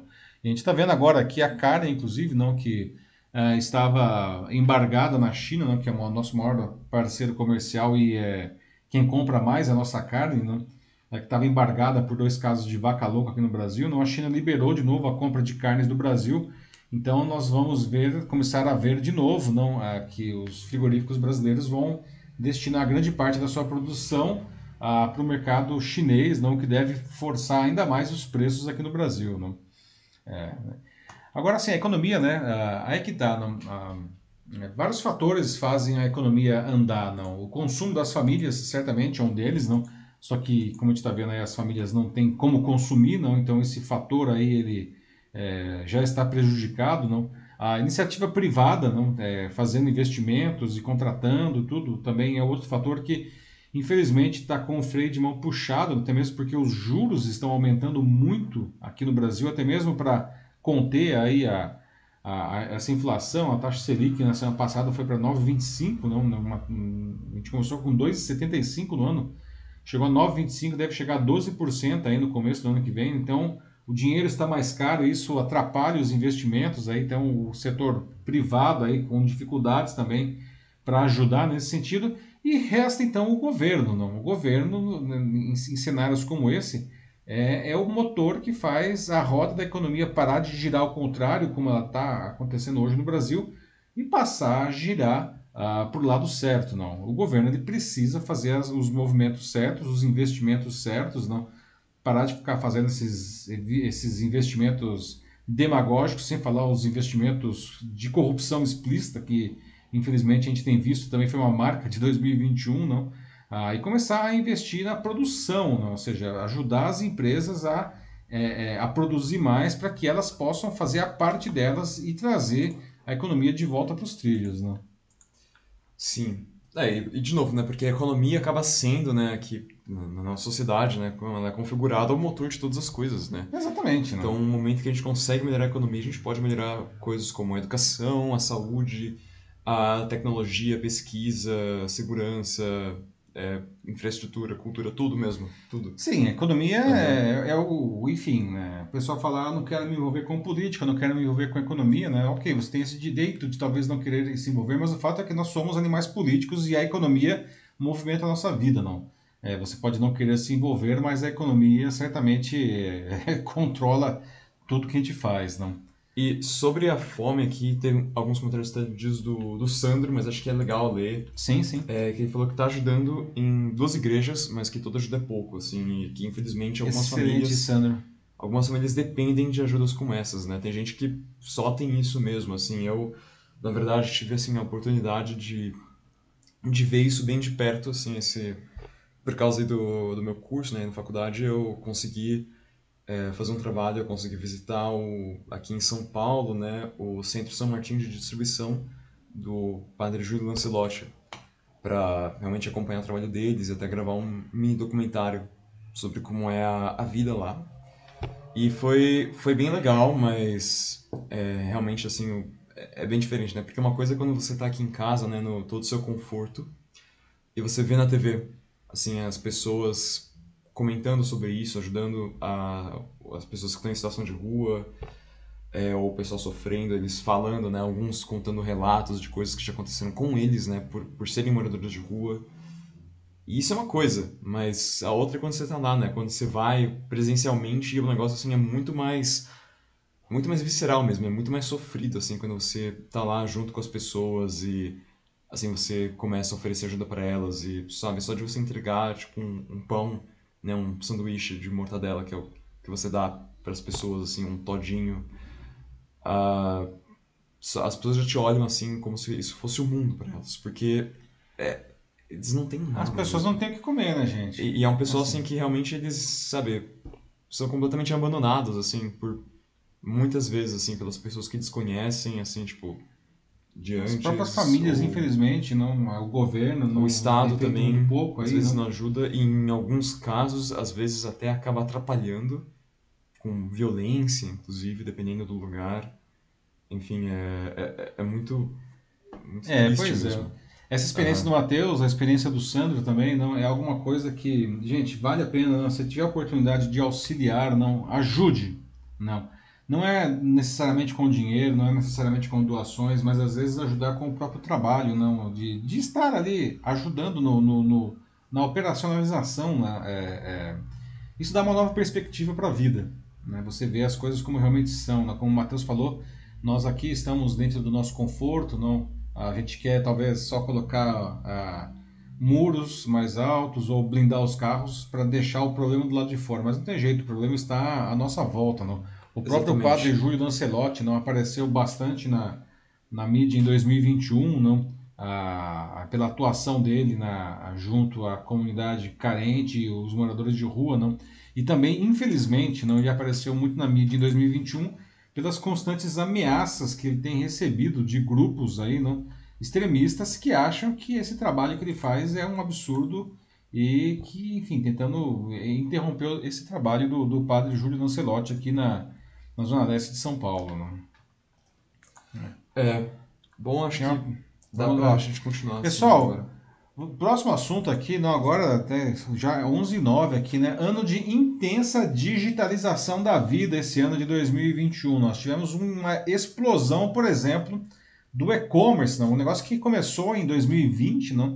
Ah, é, em 2021 se consolidou de maneira total. Não? Nós temos aí mais ou menos hoje 80 milhões de, de e-consumidores no Brasil, né? O que dá aí mais ou menos dois terços das pessoas que estão conectadas à internet já compram alguma coisa ou compraram alguma coisa é, na, é, na internet esse ano. Né?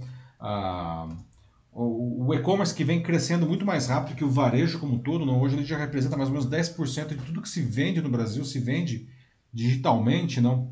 No ano passado, no auge da pandemia, quando estava tudo fechado, não?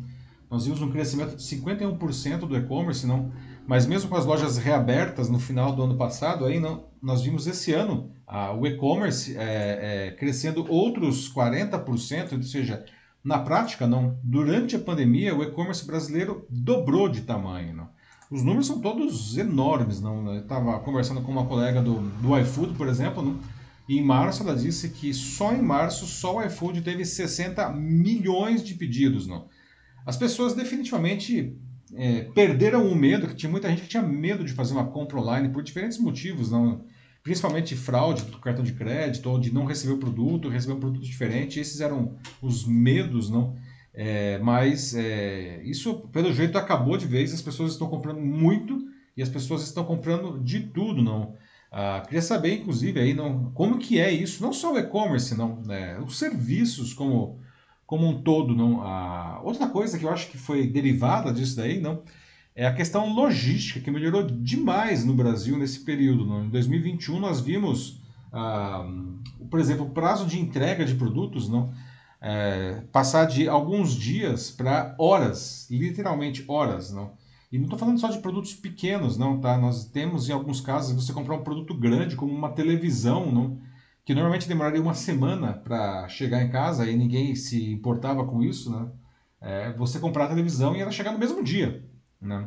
Claro, dependendo do lugar que você mora, né? Se você mora em um lugar muito remoto, não. Mas sei lá, se você mora em São Paulo, no Rio de Janeiro, nos grandes centros, você compra a TV e ela chega no mesmo dia. Isso é uma baita mudança da, da experiência do consumidor. Não? Ah, ou, mas assim, serviços digitais de toda a natureza. Né? É, a gente já falou aqui da, até da maneira como a gente estuda, como a maneira como a gente trabalha, né? que também é uma digitalização da vida, né? mas até a maneira como a gente, enfim, se relaciona com as pessoas. Não? E as, as, as, as videochamadas que ficaram, vieram e vão ficar para sempre, não a possibilidade de você se reunir com pessoas aí pela, por Zoom, Teams e afins, não? E até as paqueras, não? É, ferramentas como o Tinder, não? É. Que já existiam, né? Cresceram muito, muito, muito nesse período, não? Ah, e uma coisa aí, né? A questão dos bancos também, não? É, e nós tivemos agora no finalzinho do ano, não? Uma, um cenário que acho que foi é, bastante emblemático, não? Que foi o IPO, na oferta pública de ações inicial do Nubank, lá em Nova York, e aqui na B3 em São Paulo, né? Ah, o Nubank, que é um banco, né, todo mundo sabe, 100% digital, e que fez um IPO absolutamente bem sucedido, não? se tornou aí o maior banco da América Latina, não?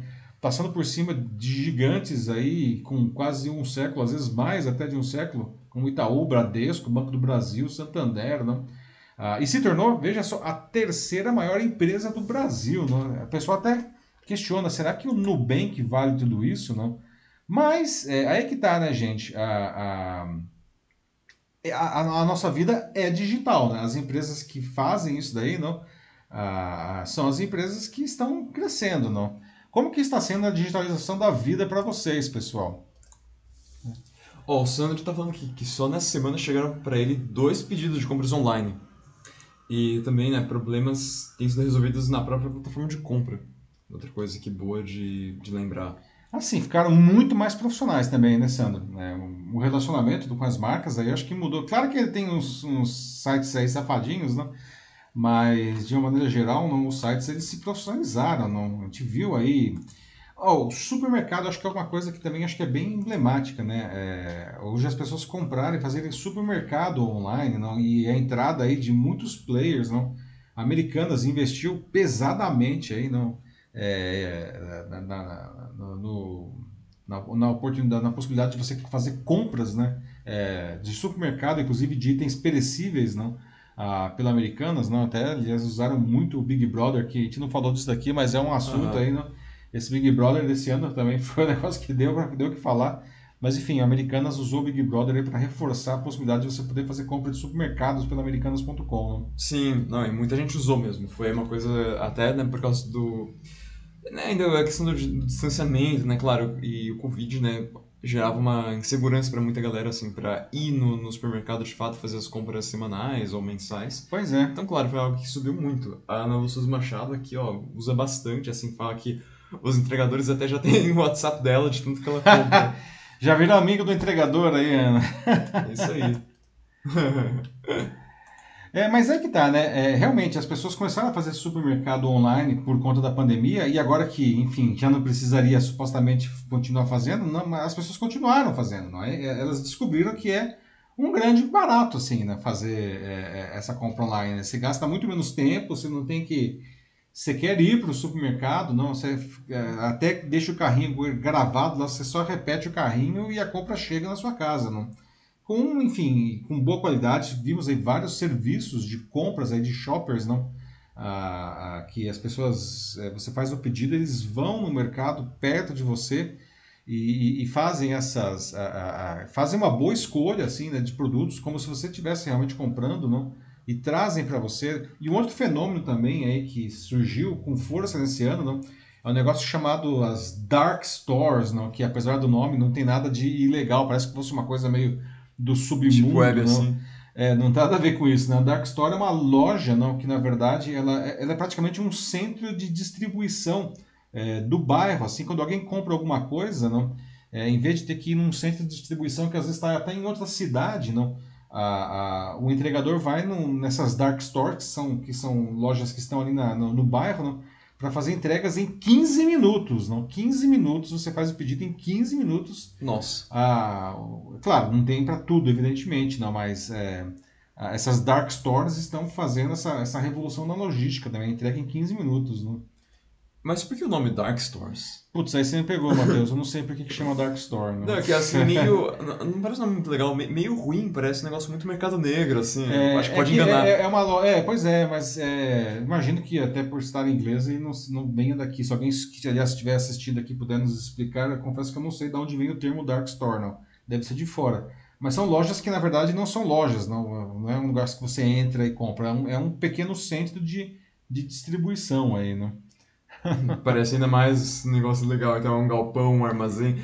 É, pois é. Ai, ai. Algum comentário aí do pessoal? O Sandro fala que tem um supermercado por onde ele compra as coisas por e-mail. Chega bem rapidinho. Por e-mail, olha só, Aham. gente, né? E-mail também é. Gente, é uma coisa que também a gente pode falar aqui muito, não? a consolidação do WhatsApp como, um- como uma ferramenta de negócios, não? Uma coisa que surgiu nesse ano, né? Que eles tentaram fazer no ano passado e o Banco Central não tinha permitido e permitiu agora, é a possibilidade de você mandar dinheiro, não? Dinheiro pelo, pelo WhatsApp. Assim como você manda uma foto, você pode mandar dinheiro agora pro, os seus É, contatos, né? Algo reforçado ainda- mais pelo Pix também, né? O Pix, que foi um negócio que virou um sucesso completo nesse ano, não? É, a- a- hoje o brasileiro faz mais Pix do que DOC, TED e, e cheque juntos, bem que cheque hoje em dia, né? Mas enfim, se você somar DOC, TED e cheque, o Pix ele tem mais transações hoje no Brasil, né? Realmente caiu na- nas graças. E aliás, o, eu tava vendo aí o presidente do Banco Central dizendo recentemente que ele acha que o, o ah, o WhatsApp ele deveria se integrar ao Pix, não? ou seja, a possibilidade de você fazer Pix pelo WhatsApp, sem precisar abrir, enfim, o aplicativo do seu banco. Não? E eu acho que faz sentido, porque o WhatsApp é uma plataforma, uma interface que tá todo mundo absolutamente à vontade e integrado com ele ali. Não? Tanto que, enfim, hoje um monte de negócios vivem não? Ah, em torno do, do WhatsApp. Não? O Sandro disse que faz a compra pelo supermercado, dá para fazer compra pelo WhatsApp também. Não? É. Ah, o Sandro acho que tá explicando aqui ah, sobre os Dark Stores, né? Porque é como se fosse o lado escuro da lua, né? O Dark Side of the Moon. Dark quer dizer oculto, né? não visível. Então pronto, aí, obrigado aí, um pela melhor, explicação. Obrigado, é melhor do que uma coisa do submundo, né? Que não é o caso, evidentemente, né? Obrigado pela explicação aí, né?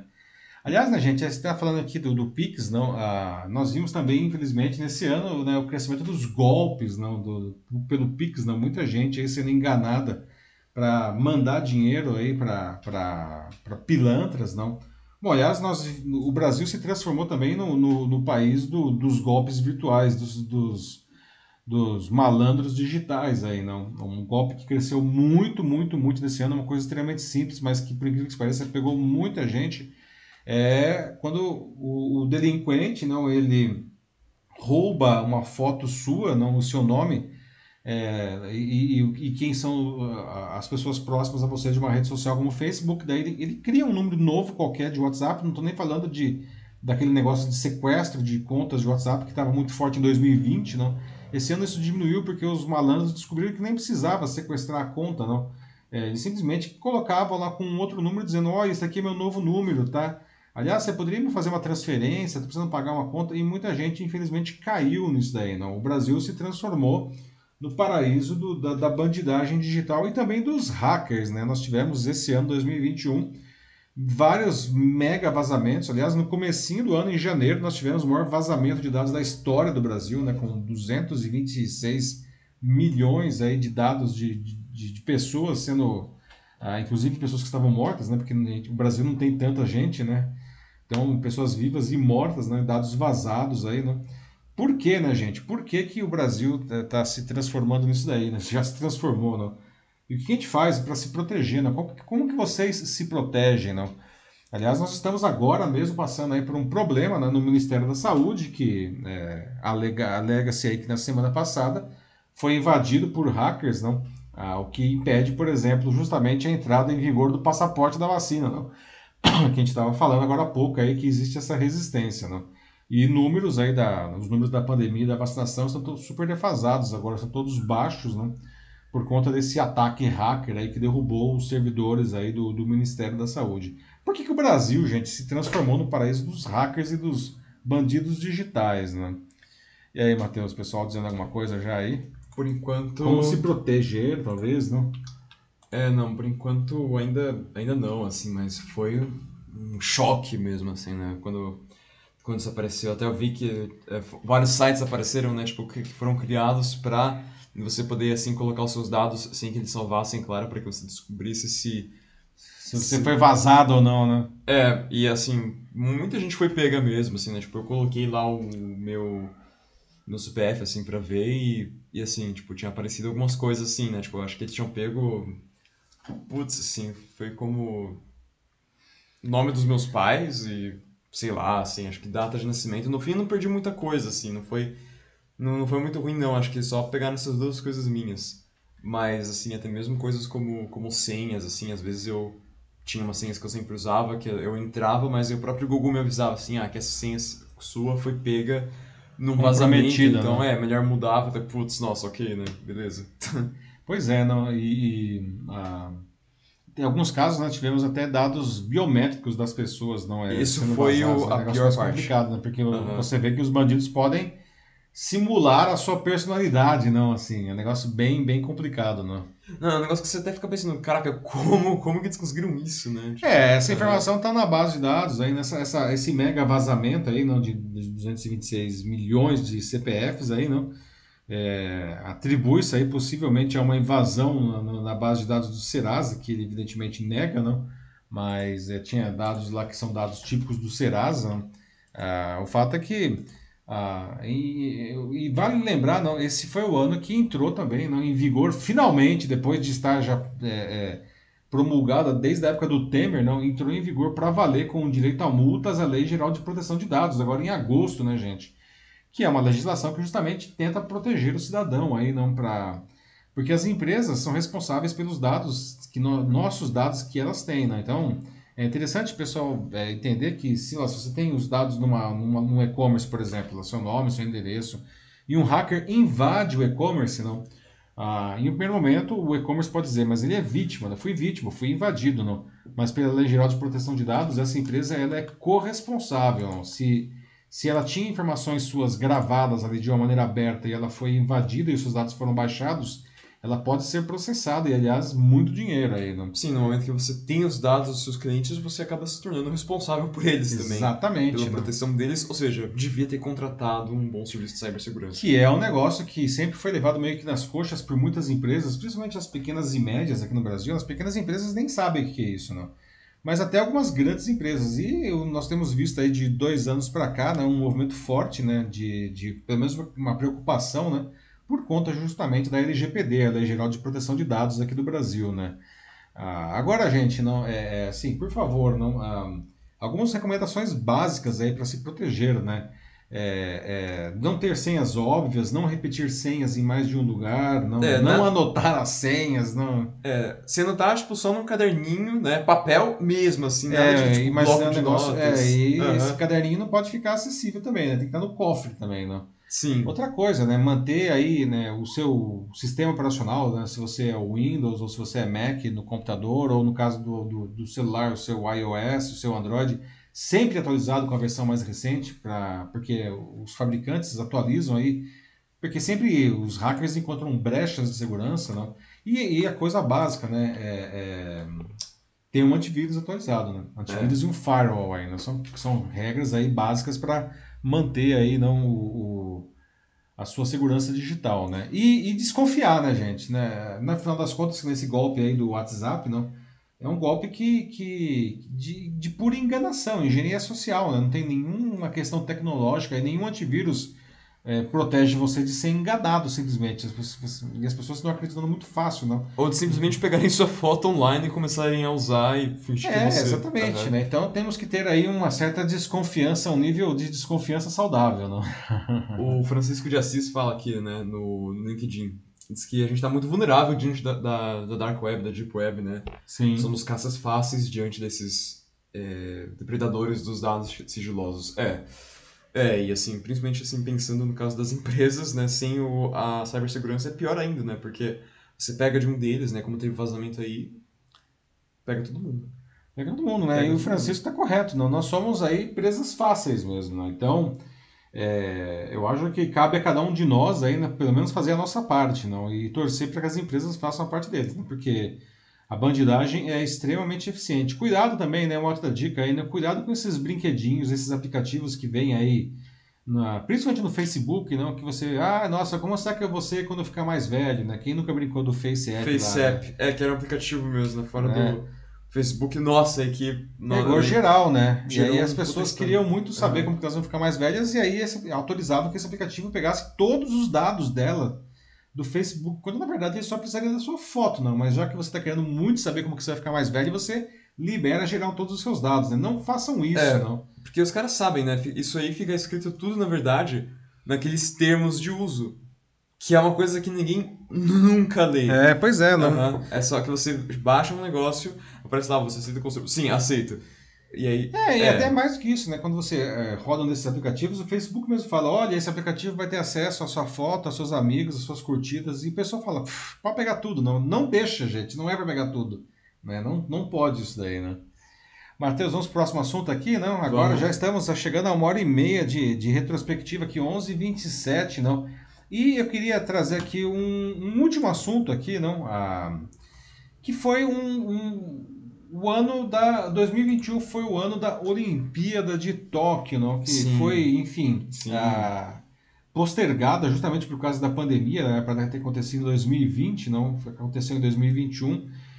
E no final das contas, não, foi um momento de, de leveza até, não? Assim, talvez algumas das melhores notícias ah, de 2021 eh, vieram de Tóquio. E para o Brasil, particularmente, foi uma Olimpíada muito boa, né? Nós tivemos aí recordes de participação, mas também recordes de medalhas. Vimos aí o surgimento de novos, de novos ídolos nacionais do esporte, não? A, a Rebeca Andrade, não? A Raíssa Leal, a Fadinha, não?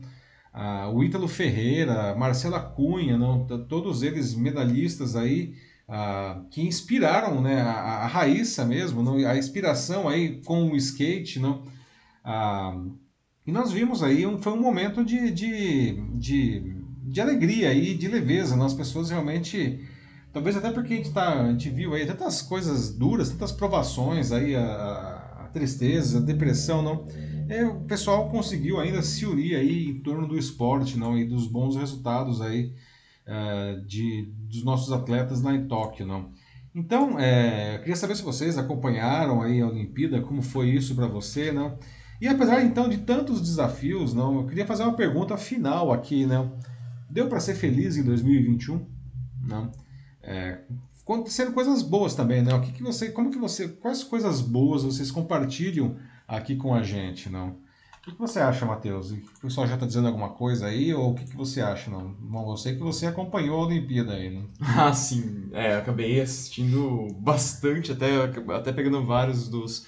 Apesar Dos do horário, esportes, né, né? que era super complicado pra Sim. gente, não? Sim, nossa, no outro mas- lado do mundo, né? Alguns dias eu cheguei a ficar mesmo de madrugada assistindo, assim, é, com- trocando ideia, assim, com outros que estavam vendo junto. É, Foi, ah, foi bem legal, assim, foi uma experiência bem, bem única, eu diria. E até, né, tipo, deu- putz, naquele momento lá deu uma puta vontade, assim, de começar a querer praticar vários esportes, né, e até tô pensando, né, realmente em treinar um pouco mais, assim, né, tô querendo talvez andar um pouco mais de bicicleta, acho que seria legal. É, e até, assim, teve muita gente querendo andar de skate, que eu lembro. Skate virou um fenômeno, né? Por, conta, por conta principalmente da Raíssa, né? né? Sim. Muito legal né, É, a participação dela. Você vê nas redes, um monte de gente falando assim, de repente do nada, assim, nossa, gente precisa aprender a andar de skate, precisa aprender a andar de skate, assim, nossa, porque a raiz aí é.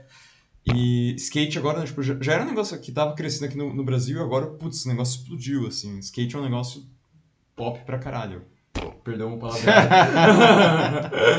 Mas, ah, putz, é, é isso aí, né? Ó, quem mais? Uh, Veralice Oliveira escreveu aqui no LinkedIn. É, Professor Paulo, você é incrível, eu admiro demais. Obrigado, Vera. Você e Matheus fazem um trabalho único com o Jornal da Live. Meus parabéns. Seguimos porque é só o começo. ó. Muito obrigado, Veralice. Obrigado muito, mesmo. Muito obrigado pelas palavras, muito legal. É, o Francisco de Assis fala aqui de que aproveitando a oportunidade, em- é, vai estar agradecendo aqui pela, pelo grande e importante trabalho por, que a gente proporcionou esse ano, em 2021, trazendo reflexão e conhecimentos nas diversas áreas da ciência e tecnologia, bem como nas áreas das ciências humanas. Gratidão por isso. Obrigado, Francisco. Nós, que somos agradecemos gratos também. É isso aí. Lembra, Francisco, né? O Jornal da Live, como a gente sempre fala aqui, né? Eu e o Matheus, não, ele, ele só existe com a participação de vocês. A gente não quer se identificar dando as notícias aqui, não. A gente quer fazer isso que a gente está fazendo aqui agora, que é conversar com, com vocês sobre as notícias, né? Então, obrigado aí pela, pelas gentis palavras aí, pela participação, né? É. Mas enfim, se deu para ser feliz em 2021, eu acho que sim. Eu acho que deu. Eu acho que deu. É, foi um ano, é, na minha opinião, bem melhor do que 2020. Acho que 2020 foi um ano, foi um ano em geral mais mais tenso em acho que todos os aspectos, assim, porque foi o início da pandemia e era muito um mais trancado em casa, né? Muito, muito mais trancado em casa, assim, sem sair é, basicamente nada, né? Foi... Não tinha vacina em 2020, né, Matheus? Nem Esse tinha... ano tem vacina, aí tá é... vendo, finalmente a gente consegue ver uma luz no fim do túnel, né? É, nem tinha muitas expectativas de quando ia chegar, né? Então, é, foi um ano, assim, é bem mais desesperançoso, assim, tipo, foi um ano bem mais silencioso, assim, o fim do ano foi uma coisa bem assim, só, né, putz, tomara, né, todo mundo rezando, por favor, que 2021 seja melhor, por favor, que seja melhor. E foi. Eu acho que foi. Ainda com muitos problemas, ainda né, com muita coisa para melhorar, mas em geral eu diria que a gente está aqui é, caminhando para coisas boas. Acho que 2022, então, é a tendência é que seja bem melhor do que 2021 agora. Eu acho que vai ser sim. Eu concordo também, concordo também. O que o pessoal está dizendo aí, Matheus? Um pouco sobre as Olimpíadas, a Ana Souza Machado diz que, que deu sim para ser feliz, e né, inclusive nas Olimpíadas é, ela curtiu bastante e se emocionou com, com o surf, verdade, o surf foi muito Do bom, Ítalo, né? não? O Ítalo, Exatamente. o Medina, né, que putz, não ficou nem com bronze. Bateu na trave aí o Medina, é, né? Mas que, nossa, o surf foi sensação, assim, eu lembro até que foi, é, foi um desses que passou super tarde, né, já até depois da meia-noite, mas que todo mundo acompanhou e até lá com, com os meus colegas de sala, assim, eu lembro todo mundo comentando na hora, assim, todo mundo vendo o surf, tipo, ao mesmo tempo, no grupo da sala ali comentando, foi é, acho que foi uma das melhores memórias aí que teve, assim, foi, foi muito bom esse tempo da Olimpíada. É, foi legal que o Brasil, enfim, algumas medalhas que eram meio um, esperadas chegaram realmente, não como o caso da, da, da canoagem, né, que o Brasil sempre, é, iatismo, não, que o Brasil sempre vai bem, a canoagem também, não, a natação também trouxe algumas medalhas, não, Algumas outras, infelizmente, que eram esperadas não deram certo, como o caso do vôlei, não, no Brasil não foi uma uhum. boa Olimpíada para o vôlei brasileiro, não. Mas para outras, não, o futebol é, é, trouxe medalha também, não. Mas o, o, que eu acho que foi bem legal realmente foi o surgimento desses novos ídolos aí, não. E eu acho que talvez a Raíssa aí seja que, que e a Rebeca, não, com a ginástica que fez história, né? a gente não pode deixar de falar da, com da certeza. Rebeca, não, maravilhosa, não, de longe a melhor participação do Brasil não em Olimpíadas na parte de, de ginástica incrível. Não? Então, muito legal ver o surgimento desses, desses novos ídolos esportivos que, que, no final das contas, isso acaba ah, incentivando outras pessoas, principalmente os mais jovens, a entrar, né, a praticar o esporte aí, não? Exato, mostrar também que o Brasil não é só o país do futebol também. Acho é, por exemplo, porque o país do futebol tá, faz tempo que a gente está meio pipocando nessa área aí, né? Não, sério, quantas pessoas tipo, você, você conhece que são estrangeiros, vê que você é brasileiro e fala, ah, nossa, o Ronaldo ou o Neymar, tipo, ah, cara, nossa. é... Ronaldo, óbvio. Mas, enfim. É... Sim, a Ana Souza Machado completa aqui, diz que sim, é sempre coisas boas para celebrar, celebrar. E que esse ano também foi um ano de redescobrir a esperança. Então, aí falando um pouco, né? Do, foi deu do que eu falei feliz, né? também. Né? Acho que é isso mesmo. E, e deu, né? Assim, o Sandro também está aqui agradecendo pelo momento do jornal e pelas companhias no chat aqui, sempre muito, muito bom ter vocês aqui, galera. É isso aí. Concordo totalmente, Sandro. Não? Sandro que já fez até amizades aí não, não sim, durante sim. o jornal. Gente, isso é muito legal, não? É muito legal quando você vê que assim, a gente consegue trazer. Nós temos aí algumas pessoas que sempre nos acompanharam, não? E essas pessoas se tornaram amigos, né? Infelizmente, eu acho que hoje o Joaquim não pode nos acompanhar, não? É. Tá sempre aqui, não? O Denis Castro também, não? Ou a Natasha, que todos esses três ficaram amigos dentro do Jornal da Live. Não? Isso é, é um negócio que me deixa particularmente muito feliz. Não? Obrigado aí mesmo. É. é. acho, que, acho que é isso. É então. É isso, pessoal. Olha só. Não? Então, é... É isso, olha só, queria, vamos encerrar aqui então essa edição festiva aí, na centésima edição do, do Jornal da Live, não? É, com essa retrospectiva, não, mas eu queria deixar uma mensagem final. Né? A, gente, a gente precisa, né, gente? É, a gente precisa se apropriar dos fatos como eles realmente são, né? Além do acontecimento cru e descontextualizado, não? Acho que o trabalho do jornalismo também é contextualizar, não, porque o, o, fato sozinho, às vezes, as pessoas não têm, talvez, uma visão ampla para compreender o que, que aquilo significa. Né? Então, parte do bom trabalho jornalístico é ajudar as pessoas é, trazer a informação, mas contextualizar, explicar aquilo lá. Isso é uma coisa que a gente tentou fazer ao longo dessas 50 edições aqui no, no do, do Jornal da Live desse ano, não? 100 edições em dois anos. Isso é necessário para a gente entender o nosso país, não, o Brasil, e para entender o mundo. Não? E até para que a gente possa se posicionar como, como cidadãos, né? cidadãos conscientes, cidadãos atuantes. Não? A gente não pode viver aí à margem né, da, da, dos acontecimentos, não sendo levados, aquela história de deixa a vida me levar, a vida leva eu, só é legal no samba. Não?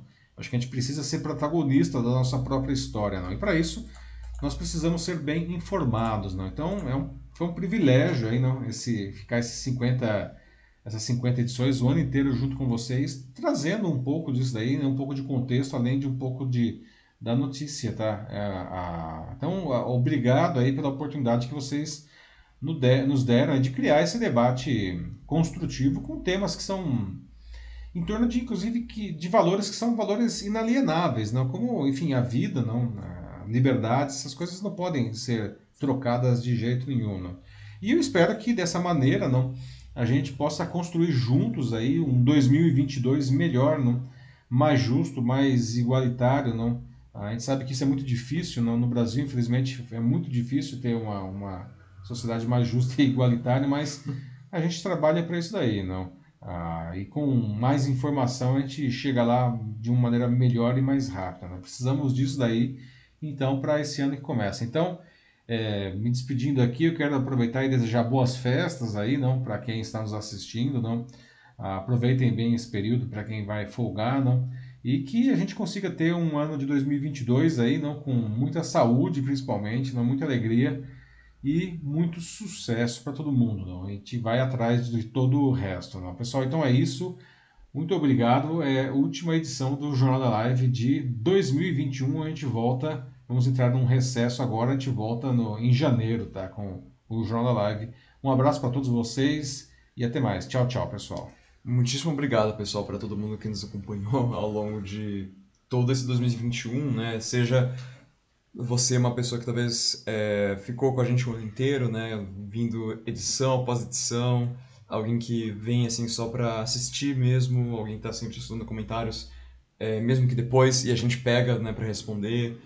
Ou até se, sei lá, quem sabe assim, é, aqui no meio do pessoal que está nos assistindo agora, você é alguém que, por acaso, está vendo pela primeira vez também. E, enfim, se esse for o caso, eu espero que você tenha curtido, né? Uma edição meio, meio final, né? Bem final, na verdade, né? Para começar, mas é, é meio que esse espírito da coisa, né? Assim, a gente traz esses assuntos aí que são sempre super quentes, sempre debatidos e que muitas vezes acabam retornando, né? Mas que, enfim, sempre eles estão aqui por um motivo, né? Eles estão aqui porque é, é o que as pessoas estão falando, é o que as pessoas estão discutindo, é o que as pessoas querem muitas vezes é, falar a respeito. É, acho que da forma como as coisas são hoje, né? Como a nossa a sociedade mesmo se configura, é, muitas vezes falar desses temas aqui, alguns deles, né? É um pouco difícil, porque você rapidamente, mesmo aqui na, nas redes, né, você encontra oposição e não uma oposição construtiva, né, para você criar um verdadeiro debate, tentar montar algo junto, né, mas muitas vezes é uma posição que que quer destruir o seu ponto de vista por simplesmente ser algo diferente do seu, ou você se depara com coisas também que são pensamentos diferentes também, sim, mas que são completamente contrários aos direitos humanos e que vão contra todos esses direitos que a gente falou aqui, como a vida e a liberdade. Enfim, são, são tempos muito loucos, mas pelo menos aqui no jornal a gente fica feliz de que acho que a gente consegue criar um espaço que é, a gente espera que você se sinta à vontade, né? Um espaço aqui em que mesmo que tenham várias pessoas aqui, né, muitas vezes com ideias diferentes, que vocês possam discutir aqui bem, né? Não um espaço para vocês se isolarem, mas para vocês conhecerem pessoas novas, né, com ideias novas e diferentes e aprender coisas novas até além de só né, se informar também, que é, faz parte do negócio aqui. E, então, vamos ver, né? Espero que 2022 seja um ano melhor. É, boas festas para todo mundo, né? É, boas férias, recesso aí para, enfim, o que for que vocês tiverem aí ou folga. É o mesmo esse fim de semana, né? Aproveitem também, porque semana que vem ainda, ainda tem trabalho. Mas é isso aí, gente. Tamo, tamo junto. Que 2022 seja um ano melhor. E boas festas, assim, muita esperança para todos aqui. Vai dar tudo certo no fim. Obrigado. E até ano que vem. Tchau, tchau.